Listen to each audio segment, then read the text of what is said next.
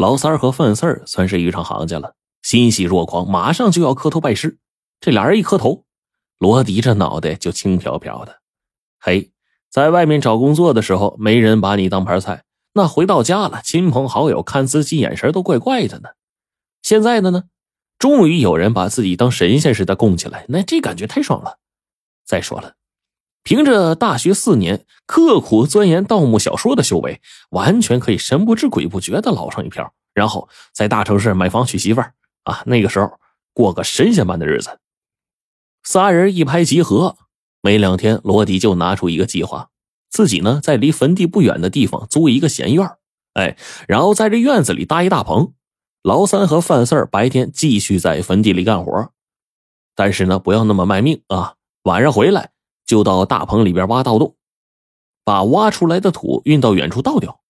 根据罗迪的科学计算，等王家大墓修成，他这盗洞也差不多该挖通了。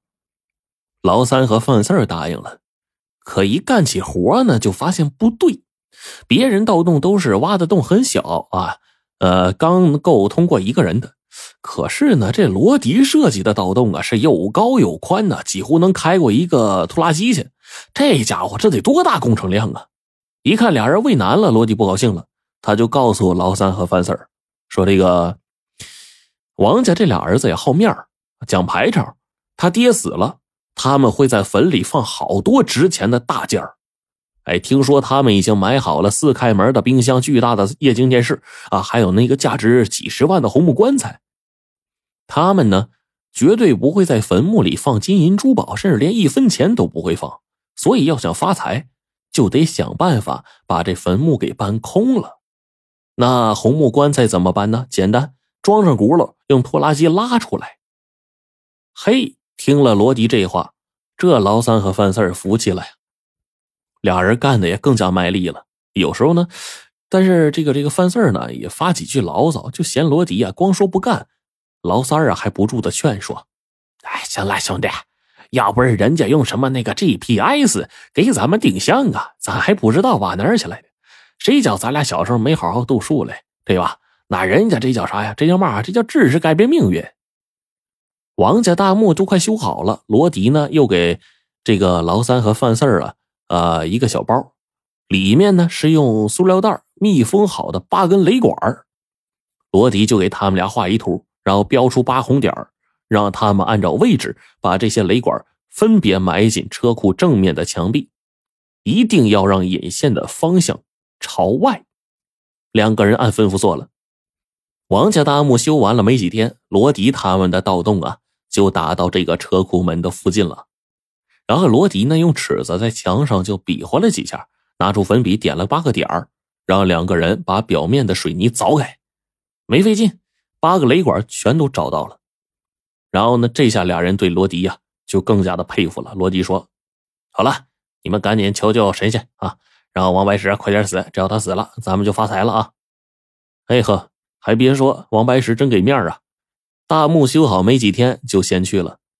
更让罗迪兴奋的是，王家不但把冰箱、彩电给埋进去了，还埋进去一个大奔。这家伙。虽然呢是旧的，可是网上报价不菲，到时候啊连拖拉机都不用了，用大奔把棺材拉出来，够爽啊！出殡那天，罗迪拿着手机摄像的手啊都抖了一下啊。这上大学找工作的时候，他只见过款爷们啊从大奔里面上上下下，没想到过几天自己也要开上大奔了。丧事办完的第二天，罗迪、老三、范四儿就凑到一起了。老三呢，还专门租了一个厢式货车，放在了院外。等到半夜，三人带齐工具钻进盗洞，径直来到了车库门前。老三和范四儿熟练的把雷管线路给接好。啊，只要罗迪一按按钮，财富之门就打开。可就在这个时候，他们听到头顶上传来轰隆隆的声音呢，这似乎是开过去一个坦克似的。三人这脸色一下变了，这三更半夜的，谁在上面闹这么大动静啊？地面上啊，确实出事儿了，而且出的还不是一小事儿。老二王岩雇了个挖掘机，挖他老爹祖坟来了。嘿，这怎么回事呢？原来呀，这事儿跟活神仙贾大师有关。自从这贾大师给王家出了一个埋大奔这阴损主意之后，王家老大王磊就恨上他了。中国有句古训叫“长子为先”，他老二再怎么闹腾，也是个老二啊，对不对？他也盖不过老大呀。所以说，那辆车到最后还得是他老大王磊的。可是经过贾大师这么一折腾，车给埋地下了。三年后再取出来，还能不能开，咱暂且不说。到时候要是让老二占了先，那自己这老大面子往哪搁呀？王磊越想越生气呀。这出完殡的第二天呢，就气势汹汹的找贾大师来了。贾大师一看王磊怒了，心里也有点发慌啊。这老大呢是个吃肉不吐骨头的狠角色，要是让他给记恨上，自己这活神仙说不定真的要升天。他眼珠一转。计上心来，拉住王磊的手，让他坐下，然后不慌不忙的说：“哎呀，王磊呀，这我跟你父亲好多年了，早就看出你一脸的福相。你们王家能够继承你父亲的事业，非你莫属。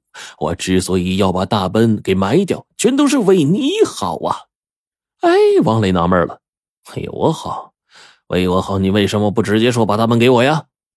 贾大师脸色就变了，他站起身，冲着王磊吼道：“直接给你？你还有脸说直接给你？我问你，你爸病重的时候，你都干了些什么见不得人的事王磊一下呆住了呀！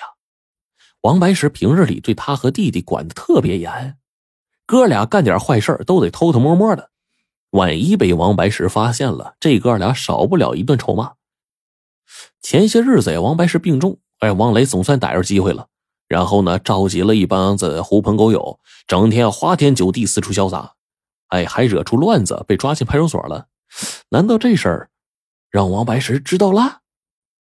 看到一句话把王磊给喝住了，贾大师心里暗暗得意呀，他就叹了口气说：“哎，你干的那些坏事，你爸早就知道。”王磊呀，王磊呀，你让我怎么说你呢？啊，你难道不知道你爸最喜欢的是老二，而不是你呀？啊，实话告诉你，你爸临终的时候又写了一封遗书，内容就是在他去世之后，马上取消你的继承人资格，所有财产都给老二继承。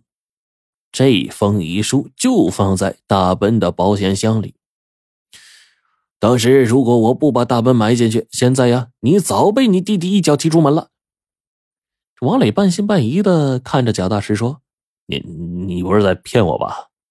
贾大师拍着胸脯说：“我什么时候骗过你啊？不信你刨开你爸的坟，打开你爸车载保险箱看看呢。”王磊的脸色多云转晴了，他就掏出一张银行卡扔给贾大师说：“哎哎，谢叔叔，谢谢叔叔啊，这十万块钱。”归您了，密码卡上写着呢。这事儿啊，您千万保密，千万不能让我弟弟知道啊。回头您呢，再显显神通啊，咒我弟弟早早败家啊，早死也行啊。到时候我有重谢呀。